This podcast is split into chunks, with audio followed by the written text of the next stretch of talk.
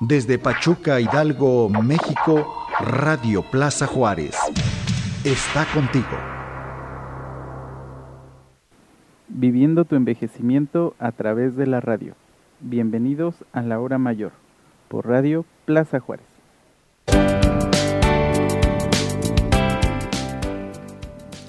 Gracias a todas las personas que nos acompañan en esta tarde noche a través de Radio Plaza Juárez, a través de www.radioplazajuárez.mx. Nos encontramos en el programa de la hora mayor. Es un programa dedicado a todas las personas que estamos dedicados al envejecimiento, que nos interesa el envejecimiento, familiares, amigos, tíos, hermanos, profesionistas, no profesionistas el envejecimiento cabe en todos lados. Estamos transmitiendo en directo y en vivo desde la ciudad, desde la ciudad más bellamente polvosa de México, Pachuca Hidalgo. Eh, están haciendo obras en todos lados y nos estamos ahogando en polvo. Bienvenidos sean todos ustedes a esta tardecita noche. 4 de marzo, ya terminamos enero, febrero. Este 2020 se nos está yendo como agua entre los dedos. Y ya iniciamos con un nuevo panelista que se encuentra aquí en la cabina con nosotros. Siempre tratamos de traer temas de interés para las personas que se encuentran en esta etapa de la vida. Se pueden comunicar con nosotros a todas las redes sociales que tenemos abiertas para ustedes. Eh, estamos en Facebook a través de Radio Plaza Juárez, estamos en Twitter en arroba Radio Plaza J tenemos dos teléfonos en cabina, el 7170280 extensión 110 y el teléfono gratuito al 01856 13703. También tenemos eh, eh, WhatsApp al 771-729-8636 y actualmente nos encontramos transmitiendo en vivo a través de Facebook Live en nuestra página de la hora mayor. Entonces no hay pretexto de que usted no se haga presente en el programa del día de hoy. Tenemos a un invitado que tiene muchos fans, entonces esperemos que se hagan presentes con sus comentarios, dudas, todo lo que quieran preguntarle a el invitado del día de hoy, el doctor Jesús Amador Meraz, geriatra y gerontólogo. ¿Cómo estás Jesús? Muy bien, buenas noches, gracias por invitarme. Eh, llevo ya un rato cazando a Jesús para que nos acompañe en la cabina. Eh, por fin lo me, lo dejaron libre. La maestra Yarla le dio permiso, lo cual le agradezco infinitamente que nos lo haya prestado el día de hoy. Y Jesús, se los presento, es un médico orgullosamente Watch. Viene, sale, sale, es médico cirujano de nuestra máxima casa de estudios. Es médico adscrito al Hospital Psiquiátrico Villa Caranza.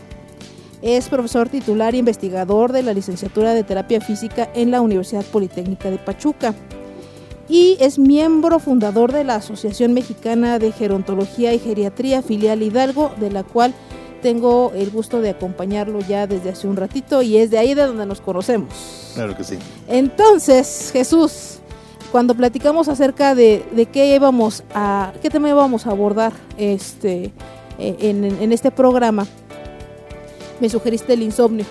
Claro. El insomnio es un problemón en nuestra eh, población geriátrica eh, en, la población no nada más geriátrica, en las personas mayores en general. Y entonces bajé una frasecilla por ahí del maestro Monsiváis, a ver qué te parece. A ver. Dice, el insomnio no es buen consejero. Lo único que permite ver con claridad son las consecuencias de la falta de sueño. Y esa obviedad nulifica sentimientos y pensamientos. Claro que sí. Es un problemón el insomnio y eh, en México tenemos eh, epidemiología muy fuerte, incluso próximamente va a ser el Día Mundial del Sueño, el 14 de marzo, si no mal recuerdo. Entonces, pues queda muy bien este tema en este mes de marzo, ¿no? ¿Cómo ves? Sí, el sueño es base para poder mantenernos salud, saludables, con buena calidad de vida y las estadísticas lo comentan, cada vez hay más personas que no duermen bien y ahorita durante el transcurso de la práctica vamos a ver la importancia que tiene el dormir bien. Así es, porque el dormir, si tú no duermes, no si Jesús no duerme, se pone de malas. Llega muy gruñón a las reuniones y eh, si yo no duermo, por ejemplo, yo no rindo durante mi, mi, día laboral. Entonces realmente nos entorpece nuestra, nuestra vida el hecho de no dormir. que es uno de los menos males, ¿no? El, el estar molesto, el no rendir. Veremos ahorita todo lo que repercute en la salud. Así es. Y entonces es un problema de salud pública. Eh, tenemos muchos problemas de salud pública. Sí, uno más. Pero este en particular está como que enmascarado. Porque este es el detonante de muchas cosas. Claro que sí. Y entonces, fíjate, eh, es un de alta prevalencia en, la persona, en las personas adultas. No estoy abordando niños, pues porque aquí platicamos de las personas mayores, pero ya empezamos a tener cifras alarmantes de insomnio en la población infantil. Eh, eh, es más común en las mujeres de mediana edad, porque el envejecimiento es femenino. Y entonces, pues somos más mujeres las que vamos a envejecer, pero empezamos con problemas desde la mediana edad, 40, 50. Y entonces eh, se, se traslada y es también muy común en adultos mayores y trabajadores con jornadas laborales nocturnas. Ahí te encargo. sí, Entonces sí, el trabajo influye y mucho. claro que sí. De hecho, hay unas estadísticas por ahí que, ah, que empiezan a decir que los adultos, una tercera parte de los adultos, no adultos mayores, de los adultos, En general. sí tienen algún problema de insomnio. Y de estos, el 15% aproximadamente llega a tener alguna complicación durante los días por efectos de no dormir bien.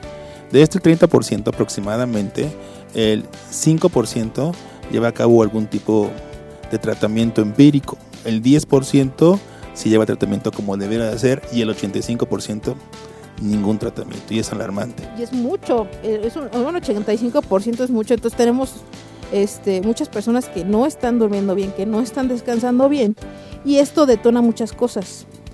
Tiene comorbilidad- comorbilidades muy importantes. Si tú no duermes bien, te puede dar diabetes. ¿Por qué? Porque cuando descansamos se regulan muchísimas actividades endocrinas. Y entonces una de las hormonas que está muy activa durante los periodos de vigilia es el cortisol. Y este, este, esta hormona no permite que la insulina actúe normalmente. Entonces te puede detonar, si tú estás bajo mucho estrés y aparte no duermes, te puede detonar un síndrome metabólico o diabetes. Sí que bueno que, que abordas eso porque uno piensa que al dormir no pasa nada, solamente estás descansando como que apagas el switch y ya. Pero realmente ocurren muchas cosas durante cuando estamos durmiendo. Muchos, muchos procesos. Muchos el cuerpo no descansa en Si realidad. nos enumeramos algunos cuantos, ¿te parece? A lo mejor si dormimos bien, consolidamos la memoria. Esto es más fácil que recordemos las cosas si dormimos bien. Si no dormimos bien, se nos olvidan las cosas. Si dormimos bien, nuestro sistema inmunitario, que es nuestra defensa del cuerpo, se mantiene fortalecida, se mantiene bien. Si no dormimos bien, nos enfermamos más fácilmente.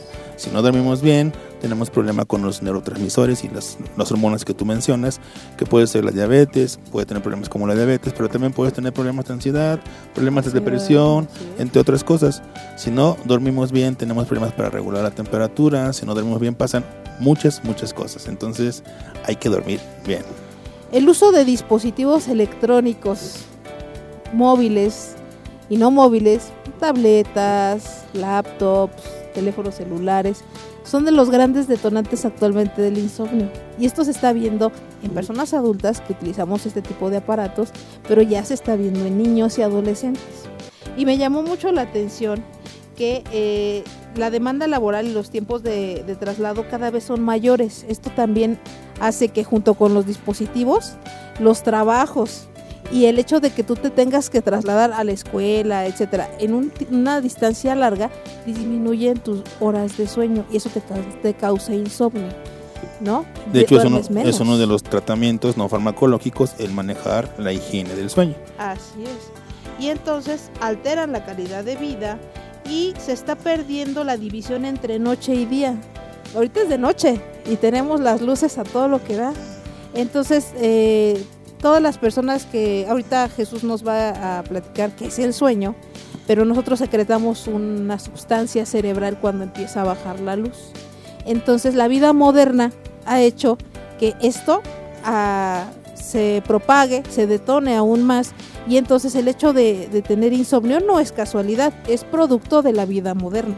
Claro que sí. Entonces, ¿qué te parece si, si le platicas a, a las personas, ya para entrar en, to- en contexto de este tema, qué es el sueño? Ok, podemos entenderlo de una manera sencilla. Es un estado normal, le llamamos un estado fisiológico, que aparece de manera recurrente. Esto quiere decir que aparece despiertas y duermes. Vigilia, sueño.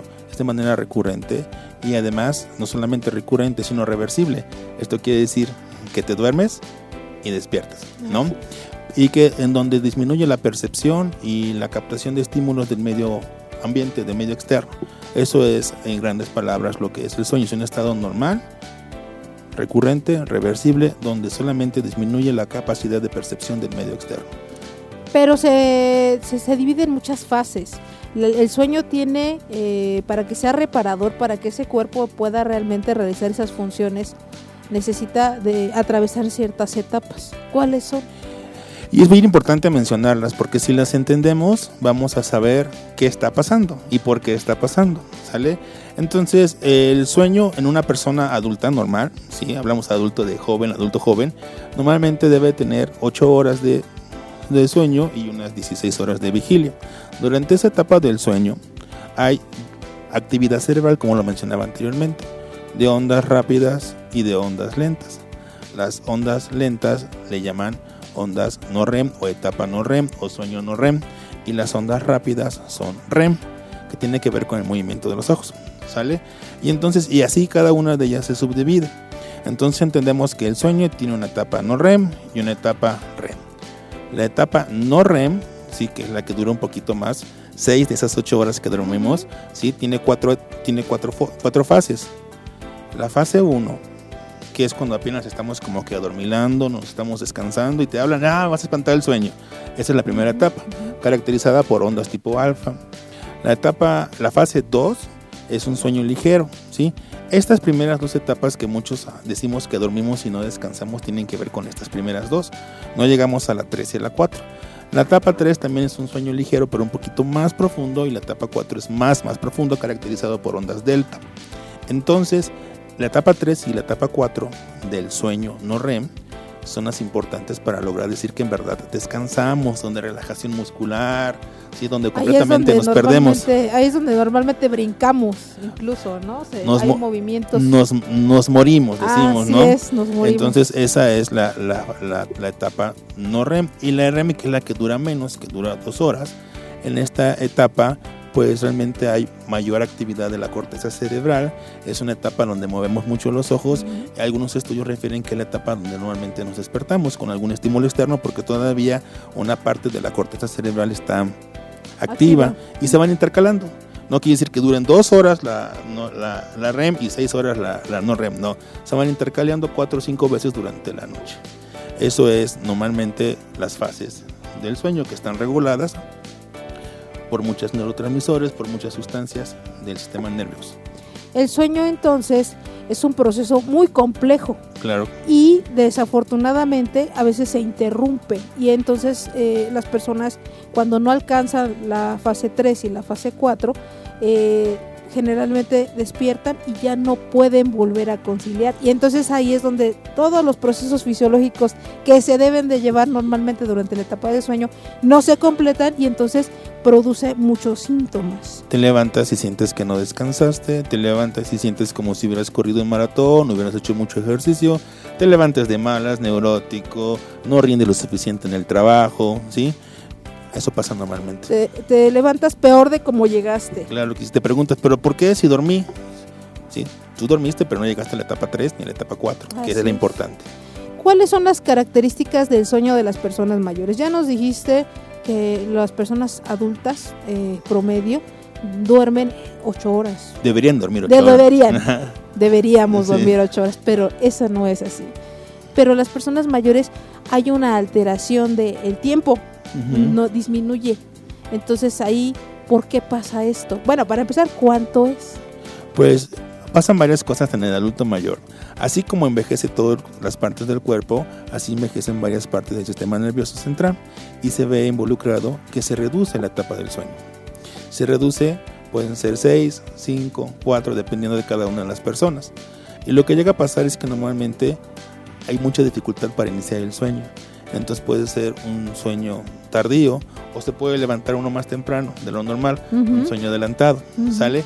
Eso pasa normalmente, se acorta el tiempo porque coinciden para dormir, se tardan mucho en dormir o se levanten más temprano.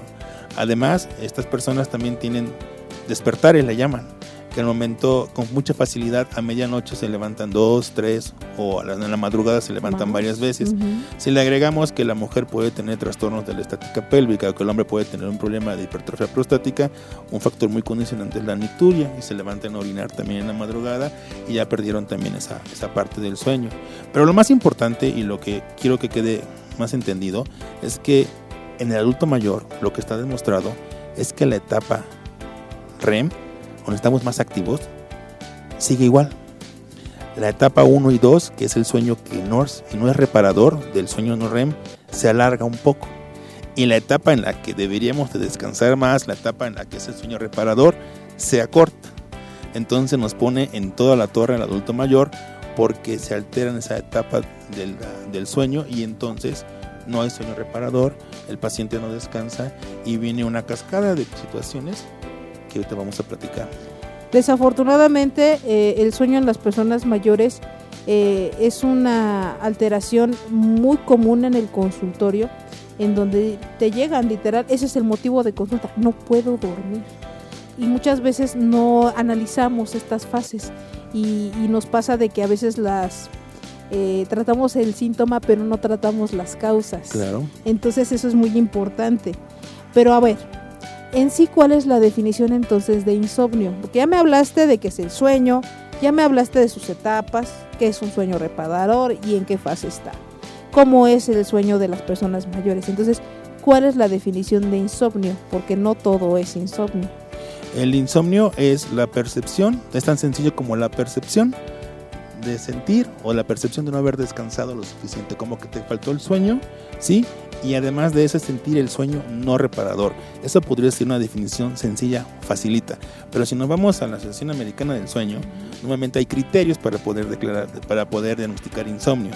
La primera es, el primero, el primero de los dos criterios es que el paciente tenga dificultades para dormir, o sea que se tarde en dormir, que se levante muy temprano, o que tenga estos famosos despertares, o que no tenga el sueño reparador. Ojo, no estoy diciendo que no duerma.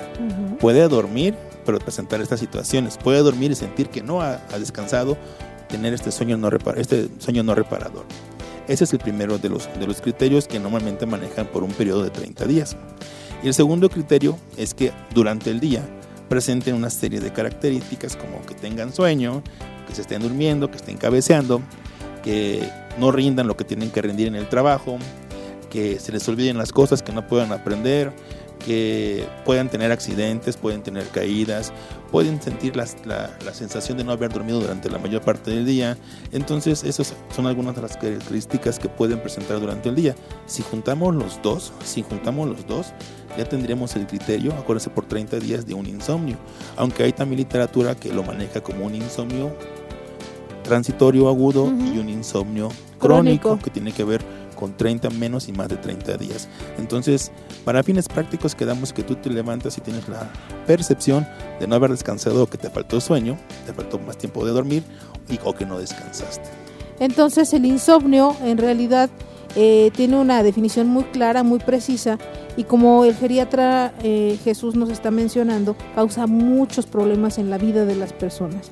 Detona síntomas eh, y síndromes geriátricos muy importantes y entonces de repente le llega al geriatra Jesús Amador un síndrome de caídas y él lo estudia y dice el trasfondo es el insomnio. Esta persona se cayó o se está cayendo durante el día porque no está durmiendo bien. Entonces muchas veces el insomnio es el detonante de muchísimas cosas. Y el problema no es el síndrome de caídas, es que esta persona se llegue a fracturar, por ejemplo.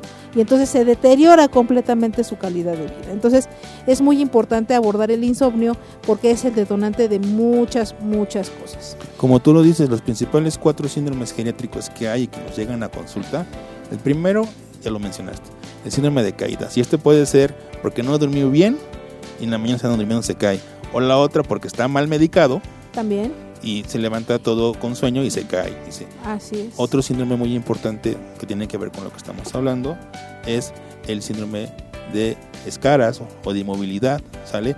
En ese o le damos mucho medicamento porque no duerme y se la pasa todo el tiempo dormido y entonces empieza con úlceras se por mueva, presión no se mueve y tiene que ver lo mismo también con incontinencia urinaria y también tiene que ver al no dormir bien, no descansar, no aprender bien, puede tener también el síndrome de deterioro cognitivo. Son los cuatro síndromes que también están directamente relacionados con el, el insomnio. insomnio. E incluso el, el- el mismo, el mismo paciente o la misma persona mayor no se da cuenta, los que nos dicen son los familiares. Y generalmente nos aborda el hijo o la hija o la persona con la que viva. Es que a mi papá se le están olvidando las cosas. Quiero ver si tiene Alzheimer. Llegas, le haces todas las pruebas este, cognitivas, sale normal.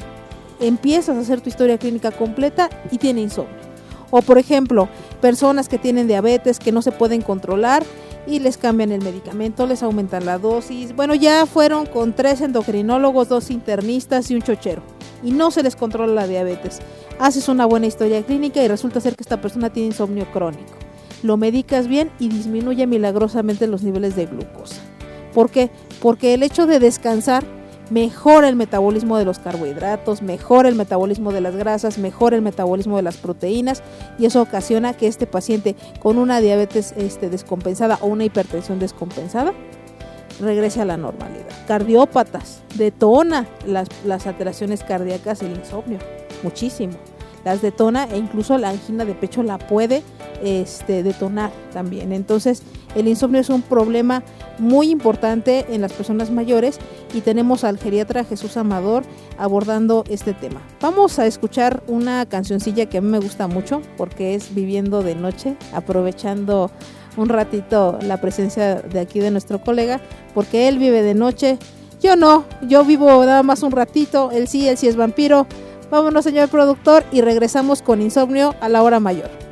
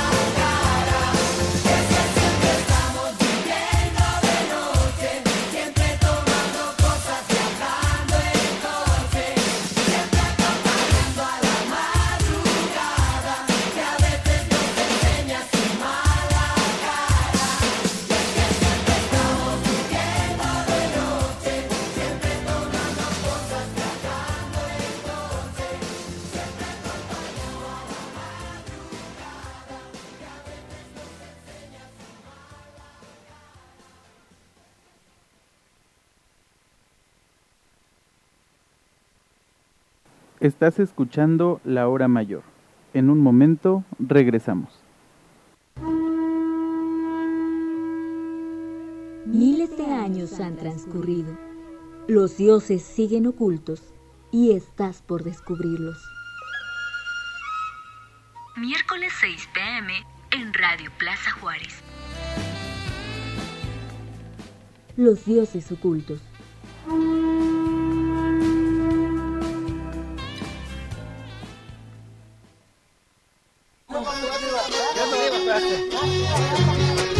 Và chúng ta chỉ thấy cả tổ rồi vì sáng nay mang ngày tin nào vì ngà nghe mà cha vì vì tin nó đi radio Plaza Juárez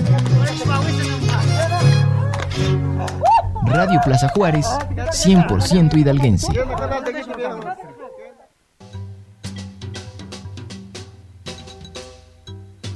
Una, dos y tres adelante y luego cuatro hacia atrás. Despacito siguiendo el compás. Cuentos, anécdotas y consejos de la casa abuela. Escúchanos todos los jueves en punto de las 11 en www.radioplazajuárez.mx.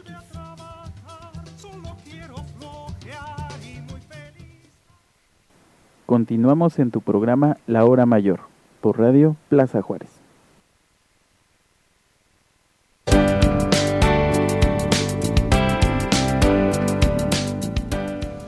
Bien. Regresamos a la hora mayor, continuamos con eh, el tema de insomnio y ya platicamos qué es el sueño, cuáles son sus fases, cuáles son las características del de, eh, sueño en las personas mayores y qué es el insomnio. Y vamos a platicar entonces de cuáles son las causas más comunes de insomnio, Jesús. Ok, en la actualidad las causas más comunes de insomnio las voy a dividir de manera muy práctica en tres. La primera son enfermedades, ¿sale?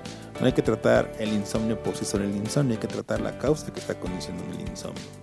Diversos estudios mencionan que las primeras causas son las alteraciones o enfermedades neurológicas, ¿sí? Y abarcan muchísimas, ¿sí? Solamente por comentar rápidamente, ansiedad, depresión, a veces una de las primeras maneras de detectar depresión en adulto mayor puede ser que no duerme bien, depresión, trastornos o secuelas por un evento vascular cerebral, y de ahí le pones el apellido que tú quieras, Alzheimer, Parkinson, todas las demás, ¿no? Entonces las enfermedades neurológicas son las primeras que condicionan como sintomatología el insomnio. Si no controlamos con esa enfermedad mental, podemos tener insomnio para siempre. La segunda causa que condiciona también el insomnio son enfermedades respiratorias. Hablamos que el paciente que tenga una enfermedad pulmonar obstructiva crónica, la EPOC, un problema restrictivo, obstructivo o dependencia del oxígeno. Entonces ahí pues, va a ser incómodo que la persona esté durmiendo o no pueda mantener directamente la posición de cúbito porque le falta el aire al estar acostado. Otras causas son enfermedades gastrointestinales que no son tan raras, ¿eh? No, Entonces, son problemas, comunes. el reflujo gastroesofágico, la gastritis, la colitis, entre otras cosas, en el adulto mayor condiciona que tengan también insomnio.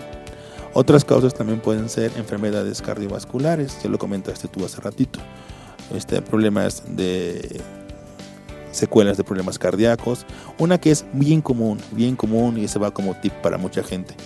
Hay insomnio en muchas personas que les damos medicamento, medicamento, medicamento y no se controla el insomnio. Y la causa a veces es que tiene la presión arterial elevada. Si no bajamos esa presión arterial, el paciente no va a descansar. Entonces es importante que el paciente hipertenso esté controlado para que pueda dormir bien. Entonces ya vimos problemas cardiovasculares. Otras, y es bien común, el dolor, ¿sí? Problemas musculares, problemas óseos, problemas de artropatías, lo que sea. También neuropatía, entre otras cosas. El dolor es condicionante que el adulto mayor no duerma bien. Este, problemas urinarios, ya vimos la nicturia, el cáncer, entre otras enfermedades, son las más comunes que condicionan que el paciente tenga pueda- no pueda, no- no- no no pueda pueda dormir. descansar, no pueda dormir. Sí, ese es el primer rubro que así de manera general son las enfermedades. Otro tipo de otro grupo en el cual condiciona que no puedas dormir bien y tengas insomnio es el uso de algunos medicamentos. ¿Sale? Entonces, por ejemplo, si vamos a hablar de algunos medicamentos, por ejemplo, los antidepresivos ¿sí? De hecho, nosotros los La geriatras taquicardia. tenemos, los- nosotros los geriatras tenemos que saber con ¿Cuáles? qué, cuáles son los que Así tenemos que iniciar. Por ejemplo, yo no utilizo por regular tricíclicos, ni tetracíclicos, ni MAO, ¿sí? que normalmente son estimulantes, ¿sale? Este, algunos antidepresivos que son bien comunes, que te sorprenderías como los inhibidores de la recaptura de serotonina. En, en cristiano, dile algún nombre para La ver si le suena. Floxetina, la paroxetina, la sertralina, todos Esos ellos. los dan en el sector salud como dulces. Sí, esos son estimulantes, Sí. por eso se dan en la mañana. Así Normalmente es. deben de darse junto con otro medicamento que vamos a hablar ahorita, ¿sale? Unos bien, unos bien extraños, por ejemplo, hay adultos mayores que son tratados con, con mucha frecuencia con propanolol, metoprolol. ¿sale? Que para empezar no son medicamentos de primera elección para adulto mayor, pero No. también causan que el paciente no pueda dormir e inclusive hay documentos donde se relacionan con pesadillas. Entonces los toman durante la noche y tienen terrores nocturnos o pesadillas, ¿no? Otros medicamentos, todos los estimulantes, hablamos teofilina, hablamos este salbutamol, hablamos broncodilatadores, Pero son medicamentos de primera línea que se utilizan, por ejemplo, en las enfermedades respiratorias. Y Sí. le das prioridad a que respire, a que duerma. Pero no lo puedes evitar. Sí, ¿eh? pero no vas de vez en cuando, ¿no? Así o, sea, es. o tratas de hacerlo de más temprano, de rescate, es. exactamente. Otros y bien comunes, ni se los imaginan, por ejemplo, los inhibidores de los canales de calcio, estamos hablando del amlodipino, entre otros, nifedipino, todos ellos, este, y los algunos medicamentos para el dolor, le llamamos AINES, ¿sí? Ellos condicionan que se bloquee un poquito algunas sustancias y no se libere melatonina, una sustancia que hace que también descansemos durante la noche. Entonces, esos son algunos de los medicamentos más comunes que pueden hacer que no estemos durmiendo. Y el tercer grupo de los factores que hacen que no duerma bien el adulto mayor, pues son las- principalmente algunos factores sociales, ¿no? El estrés, con quién se va a quedar la herencia, ya le están dando, ya se murió un familiar, un amigo, ya se dieron cuenta que pues está quedando solo, problemas económicos, este, que ya se jubiló, ya no tiene nada que hacer en su casa, este, Los hijos. Los hijos, el estrés que ven a mañanas, en la tarde y en la noche las noticias que pues nos vamos a morir por el coronavirus, que este, que violencia, asesinos Pero y todo ¿qué eso. crees que sí, eh? Se Sí. estresan muchísimo. Y los ven en la noche, las noticias en la mañana, en la noche los ven los adultos mayores y se estresan, piensan Ah, que sí. ya dicen secuestro y piensan que fuera hay gente que está matando y todo, ¿no? Esos tipos de problemas sociales, entre otros familiares y las mismas enfermedades, les condiciona también que tengan insomnio. Se me olvidaba uno que es bien común, te lo comentaba hace ratito, ¿no? Cuando brincan en la noche, ¿no? Que es, bien común el adulto mayor que de repente está acostadito y brinca durante la noche y se les va el sueño. Esas son, podemos decir, algunas de las causas, en general, de manera muy rápida, que el adulto mayor se presenta y le condicionan el insomnio. En todas ellas, la mayoría de ellas tendría que ser el insomnio como crónico. Entonces tendríamos que tratar estas causas lejos de dar un medicamento para dormir, porque con muchos medicamentos se duerme, ¿no? Pero pues si no quitamos la causa, Hay que estudiar farmacológicamente al paciente si es que consume. Y fíjate, todos los medicamentos que tú mencionaste, hay gente que se saca la lotería y los consume todos. sí, Es hipertenso y toma verapamilo y le dan su propanolol o su metoprolol. sí. Tiene POC y se pone su spray de rescate en la noche. Tiene problemas con los hijos, este no sabía a quién dejarle la herencia y vio a Aristegui en la mañana y vio las estadísticas del el coronavirus. Entonces, pues imagínate esta persona que está, eh, eh, tiene estos estresores eh, multifactoriales, no duermen. Se estresan, no duermen y no tardan que tengan problemas delirantes, ¿eh? Le llamamos se van a psicotizar y al rato van a empezar con problemas que en verdad van a espantar a la familia. Entonces, son problemas que se pueden tratar, nada más hay que ir con la persona adecuada para poder Porque no identificamos, eh, muchas personas no, no, no identifican el insomnio como un problema de salud. Entonces también es, es importante concientizar a la población de que no está bien que no duermas, no es normal porque lo normalizamos. Es que es normal que las personas mayores no duerman. no. Es, es común en el envejecimiento, es porque ya está viejo, por eso no duerme. No, el hecho de no dormir es un problema de salud, es una enfermedad. Insomnio no es sinónimo de vejez. No, sí disminuyen las horas de sueño, pero el hecho de que no tengas un sueño reparador, el hecho de que no puedas cumplir con tus funciones endocrinas metabólicas, eso es una enfermedad y se tiene que tratar como tal. Eh, ¿Cuáles son las repercusiones? Bueno, ya más o menos lo empezamos a abordar, las repercusiones biopsicosociales, pero por ejemplo, no nada más son las repercusiones en cuestión de salud. En cuestiones de, de la familia, y lo vemos muy común, en donde la persona que no duerme, tenemos eh, casos en donde llega el adulto mayor que se va a jubilar, por ejemplo, y que fue médico o trailero durante toda su vida y no durmió durante la noche, llega a su casa después de 40 años de haber trabajado y de repente no se puede insertar a la dinámica familiar, no puede dormir. E incluso hemos tenido casos, yo en particular, en donde se han divorciado porque llegan a una casa con una dinámica completamente ajena a lo que ellos estaban acostumbrados, porque son animales nocturnos, viven de noche. Sí. Entonces, eso les causa muchos problemas en, en la hora de, de- de tratar de insertarse a una dinámica en la que nunca estuvieron envueltos. Eso en el mejor de los casos, pero en la realidad nosotros en el Hospital Villa Carranza le llamamos si el paciente tiene o no cuenta con una red de apoyo. Ojalá todos los pacientes tuvieran una red de apoyo en quien poder apoyarse, pues, red de apoyo, y tener el seguimiento con la vigilancia de ellos, ¿no? Pero realmente muchos no, muchos están solos, ¿sale? Entonces, pero también el, el cuidador se va desgastando, se va quemando, ¿sale? No es lo mismo que tenga que trabajar durante el día y tenga que estar despierto en la noche cuidándolo. Ya cuando le dices que tiene que contratar a una persona los primeros días o durante un cierto tiempo para que cuide la- en lo que le hace el efecto del medicamento, que implica un gasto, que implica medidas especiales, que implica que va a tener que comprar medicamento no barato, no económico, y empieza a ver. Y realmente las implicaciones son muy fuertes. Las familias empiezan a separar. Se Ya lo cuidé yo porque no lo cuidas tú. O ya me lo dejaron a mí toda la semana. Es que yo trabajo, yo también trabajo. Y empiezan a ver dónde lo van colocando. Y al final son familias de siete, ocho hermanos tal vez. Y solamente se hacen responsables uno o dos. O a lo mejor nada más uno o nadie, ¿no? Entonces al principio tal vez todos sí. Pero después se van separando. Digo, tengo este dinerito, mejor me lo gasto en esto. O se va para acá, ¿sí me explico? Entonces son situaciones en las cuales pues la familia se desgasta, se quema, implica un gasto fuerte para la salud pública en el, en, en- en- el país, porque hay que dar medicamentos, atención, con este eh, la contratación de, de personal especializado, ¿sale? Eh, pues es delicado, realmente es delicado el tratar a una persona con insomnio adulta mayor, porque puede ser sí, simplemente a lo mejor por que la cama tal vez no es la, la correcta, Ujú, pues ustedes les ha pasado, se van de vacaciones y no descansan de la misma manera en una cama que no es la suya. Ah, sí. Si los llevas a una institución residencial, a un asilo, pues no es lo mismo su cama, su espacio, sus cosas, ¿sí? Y entonces eso también implica una serie de problemas muy importantes. El, el abordaje del cuidado en esta etapa de la vida en donde tenemos personas mayores que están eh, en- con síndrome de inmovilidad, en donde pues no, no gastas la misma energía, el hecho de que tú puedas hacer tus actividades, aunque sean tus actividades básicas de la vida diaria, el hecho de que tú estés completamente postrado y seas una persona dependiente, duermes menos y sobre todo si tienes dolor o si tienes algún eh, este, eh, síndrome concomitante, entonces eh, las personas, como tú lo bien decías, la familia se desgasta muchísimo, no les alcanza para contratar a cuidadores este, especializados y entonces eh, el insomnio se convierte en un martirio para, para las familias completas.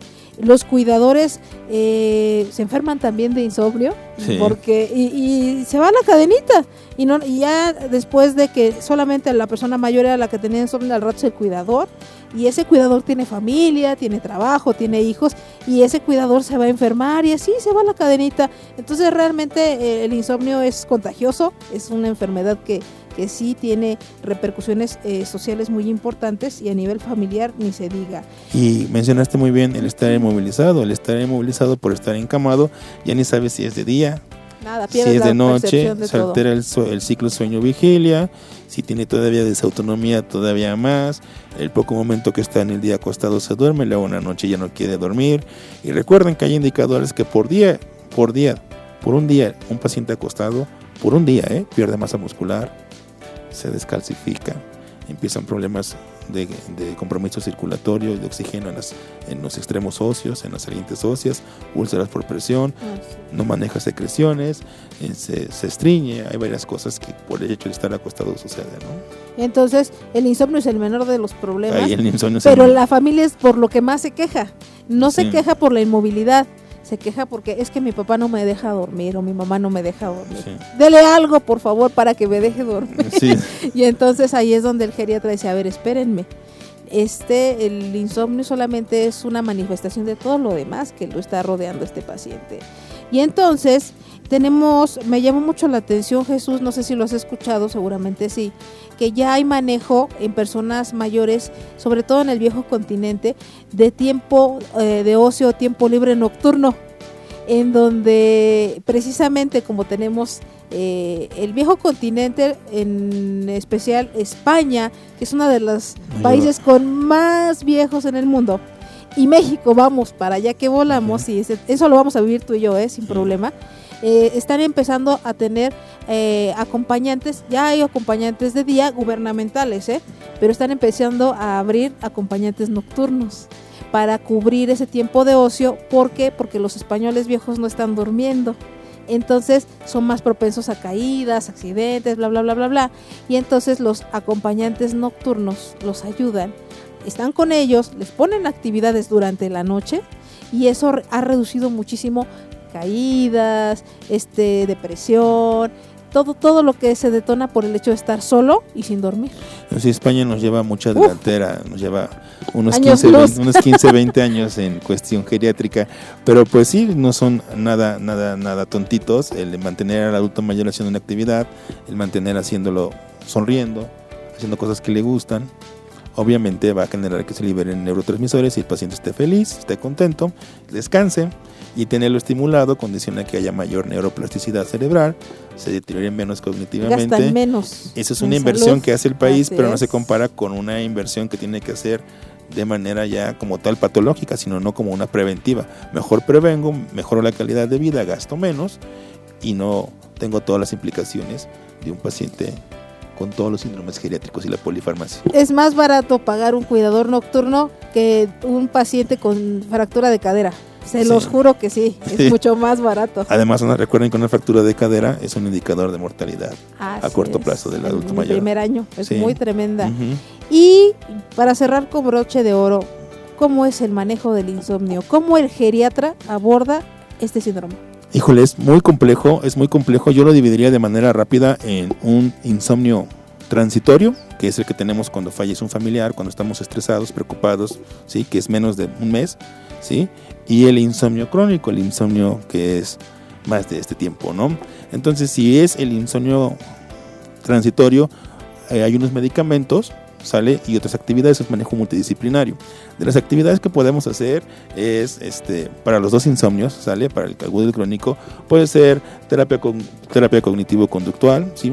El Que psicólogo ahí el le entra. psicólogo, el que le entra, que, que le está preocupando, que le está estresando, manejo de duelo, entre otras cosas, higiene del sueño, sí, que duerma bien, que la cama correcta, sí, que a sus horas, que no vea la televisión durante la No noche. tele en la recámara. Sí, exactamente. etcétera, etcétera. La terapia de luz, mantener un poquito de luz durante el día para que libere melatonina, ¿sale? Este, hábitos, etcétera. Muchas, muchas cosas que podemos manejar ahí. Y también podemos utilizar medicamento. En el agudo, en el antes de 30 días, no tenerle miedo a los medicamentos que sirven para eso. Si lo tomamos de manera adecuada, Y bien prescrita, ¿eh? bien prescrita y el paciente es bien ordenadito, no hay ningún problema. Porque te dicen, es que me voy a hacer adicto, doctor. Sí. No me dé eso. Hay que diferenciar entre adicto, entre dependencia física y tolerancia, que son los, muchos lo manejan igual. Sí. Adicto es cuando utiliza un medicamento sin prescripción médica o una dosis más elevada y normalmente se relaciona con que no miden el riesgo y además también tienen antecedente de consumir otras sustancias. La dependencia física es cuando tú lo dejas de consumir, te da supresión y lo requieres otra vez. Y la tolerancia es que cada vez requieres una dosis Más, para conseguir el resultado efectivo, ¿sale? Entonces, los medicamentos hipnóticos, de manera general, se dividen en benzodiazepínicos y no benzodiazepínicos, así de manera, de manera general, ¿sale? Y entonces, este, pues los han conocido, los han escuchado, diazepam, clonazepam, alprazolam, todos esos Ujú. medicamentos, ¿sale? Esos, además de ser hipnóticos, son sedantes, son relajantes, anticonvulsivantes, analgésicos, entre otras cosas, ¿sale? Tienen factores pro y factores en contra, ¿sale? Y están los no benzodiazepínicos, ¿sí? Ahorita está de moda el, el Solpidem, por ejemplo, que no es de marca, es la sustancia, el Solpidem, ¿no? Lo podemos utilizar sin ningún problema, bien medicados, por menos de 21 días, es lo ideal, ¿sale? Y después lo vas disminuyendo poco a poco. Si lo das por menos de 21 días es difícil que te cause esas cosas que la gente le tiene miedo. Es que me voy a volver dependiente, doctor. No quiero ser adicto, ¿sale? Si lo damos correctamente, no hay ningún problema. Estos se dividen en vía de vida corta, de vía intermedia y de vida lenta, ¿sale? Hay que saber más o menos si va a ser un tratamiento ambulatorio, normalmente lo damos de vida corta, ¿sale? Si va a estar en su casa con alguien que lo esté cuidando o va a estar bajo vigilancia en observación, le podemos dar de vía intermedia o de vía larga. Sí, porque pues pueden levantarse, riesgo de caídas Hay y riesgo todo. de caídas, entonces, Entonces, esos medicamentos en los que pasa esta etapa transitoria. Pero está la otra, que es la más común y la más frecuente y la más peligrosa y la más la que nos vemos en la consulta diaria, que es el insomnio crónico. Este que nos afecta de tantas maneras, ¿no? Entonces aquí el tratamiento farmacológico para el insomnio debe ser coadyuvante o secundario. Primero debe tratarse la causa que esté condicionando el insomnio. La causa neurológica, la causa cardíaca. Si la es causa dolor, respiratoria. hay que darle para el dolor. Exactamente, sí, todo eso. Ya después iniciar. Y aquí, este, en lo personal, yo lo que utilizo en este tipo de problemas normalmente me gusta llegar a los antidepresivos, al crónico. ¿Por qué? Ojo, ¿se acuerdan de las etapas del sueño? Los benzodiazepínicos y los no benzodiazepínicos nada más llegan a la etapa 1 y 2 del sueño. A la etapa en la que no tienes el sueño reparador. O sea, esos son solamente los hipnóticos para que te duermas. Ok. Y ya, ¿sale? No delata. no delata, ¿sale?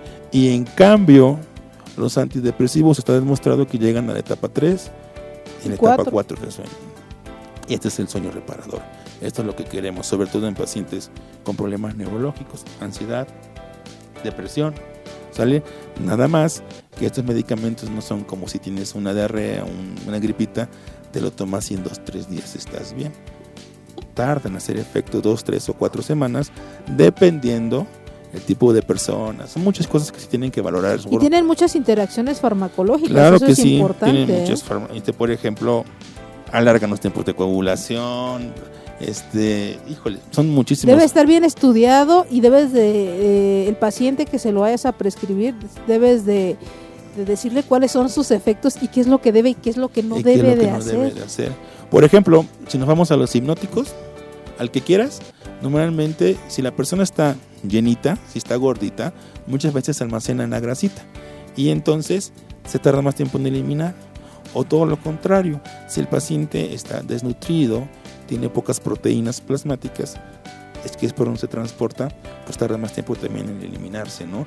Tienes que no dar el medicamento como receta de cocina, ¿no? Tienes que saber exactamente cuál es el medicamento que tienes que dar, por qué lo tienes que dar y los riesgos que conlleva, ¿sale? Por ejemplo, a veces los combinamos con antipsicóticos o neurolépticos, entonces hay que ver con cuál, porque es diabético y este medicamento ya le causó que, le dé más hambre, que suba de peso, descontrol metabólico, ¿sí me explico? Es como con pincita, le vas subiendo, le vas bajando para saber cuál es el medicamento idóneo para cada tipo de paciente. Y tienen que saber todos nuestros adultos mayores que nos están escuchando que no es una consulta nada más. Es No, es, una- debe de haber seguimiento. seguimiento, seguimiento. y una serie de consultas para llegar a la dosis indicada en cada uno de los pacientes. Algunos con una, con una sola dosis va a ser suficiente, a otros con dos, a otros con combinación de una con otra, pero tienen que tener paciencia y también los familiares. Lamentablemente, ya cuando van con nosotros, después ya quieren que se duerma, que ya que esté, que esté bien, pero rápido. ¿Sale? No hay paciencia ya. Ya están desgastados. Ya están ya lo que quieren, están exigiendo que el paciente se duerma, que aquellos quieren también descansar. Y no es así. Normalmente los primeros datos de que el paciente no duerme bien, sería lo ideal llevarlo con el médico para empezarle a buscar algún tipo de alternativa no farmacológica. Y de todas las cosas que me dicen hay que tener cuidado. Los test. ¿Sí? Sí, porque luego toman el medicamento del geriatra y aparte le dan test. Le dan test, por ejemplo, la mayoría de los test son diuréticos. Y si le dan un té en la noche para que se duerma, van a ser que sí se va a dormir, pero se va a levantar hoy noche y le va a el sueño. Entonces, el único té que hay varios artículos que sí demuestran que llegan a tener cierta mejoría de valeriana. ¿Sale? Pero, pero no solo no puede ser el tratamiento solamente con No. té. ¿Sale? Algunos utilizan inhibidores H1 de la estamina, los antihistamínicos para la gripe, para la gente es. que induce el sueño como efecto secundario, pero no puedes estar tomando medicamentos pues, para la gripe para que te duermas. reseca la nariz y al rato tenemos otro problema. Existen muchos medicamentos y hay muchos compañeros médicos que les gusta dar este, otros medicamentos como la gabapentina, la pregabalina, para que el paciente se duerma, ¿no? Pero el problema es de que estos medicamentos existe el riesgo De caídas. de caídas y a veces nada más andan adormilados y ni descansan porque no llegan a esa etapa 3, Así es. a esa etapa 4 del sueño. Entonces hay que andarle buscando y pues lo ideal es psicoorientación, psicoeducación a los, pacientes. Que sepan cuándo, cómo y por qué tiempo tienen que tomar, ¿sale? Y los efectos que conlleva. Que tengan la confianza en el médico que el, el tratamiento es para que les haga bien. Después de eso es no recetarse por ellos mismos. Seguir las indicaciones, tratar la causa que está condicionando el insomnio, no el insomnio por sí mismo. Y con esto van a tener una mejor calidad de vida. Seguirán teniendo otras enfermedades que tiene el adulto mayor, pero el insomnio sí se puede, se puede corregir. No es rápido la corrección, lento, pero sí con un buen tratamiento sí les va a ir bien. y la vida sin dormir es muy fea. Entonces, eh, si pueden tener ustedes la oportunidad de corregir este aspecto, que se puede corregir, a lo mejor la hipertensión, la diabetes no se puede corregir, pero si el insomnio sí, pues que mejor. Sí. Mejora muchísimo la calidad de vida. Sí, y el yo- paciente te lo va a agradecer. Y ya controlado tal vez puede tomar, ya controlado tal vez puede tomar su melatonina, su triptófano, sí, algunas, algunas sustancias que inducen el sueño de manera natural, fisiológica, ¿sale? Sustituimos. Sí, sustituimos tal vez, pero lo ideal es darle con todo el insomnio como debe de ser para que tenga una vida con calidad y calidez el paciente, ¿sale? Y no sé, qué otra cosa. Muy bien. Pues a todas las personas que nos escuchan que sufren de insomnio, que tienen mala calidad del sueño, por favor acérquense a su médico geriatra, a su gerontólogo, a su psicólogo. Hay muchos especialistas que abordan este tipo de temas, sobre todo en la vejez.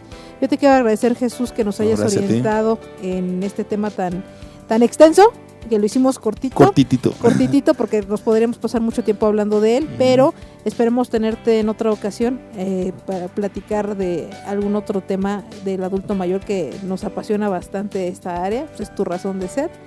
Y le quiero agradecer a nuestro señor productor por estar ah, el día de hoy eh, ayudándonos a dirigir la hora mayor. Nos despedimos de todas las personas de Facebook Live. Gracias a todos los admiradores del doctor eh, Jesús eh, que nos acompañaron el día de hoy. Vamos a dejar sus datos si alguno tiene eh, problemas de insomnio y quiere consultar al doctor Jesús Amador Medas. Con toda la confianza pídanos sus datos y él los dejará en la página de la hora mayor. Nos vemos el próximo miércoles. Gracias Jesús. No, gracias a ti, muchas Saludos gracias. a la maestra Yarla, por favor, Sí, yo salúdala. saludos a ella y saludos a la Universidad Politécnica de Pachuco.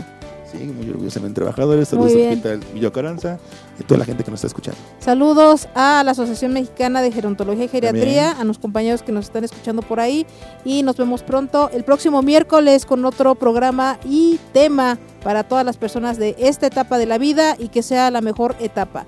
Gracias y buenas noches. Bye. Esto fue La Hora Mayor.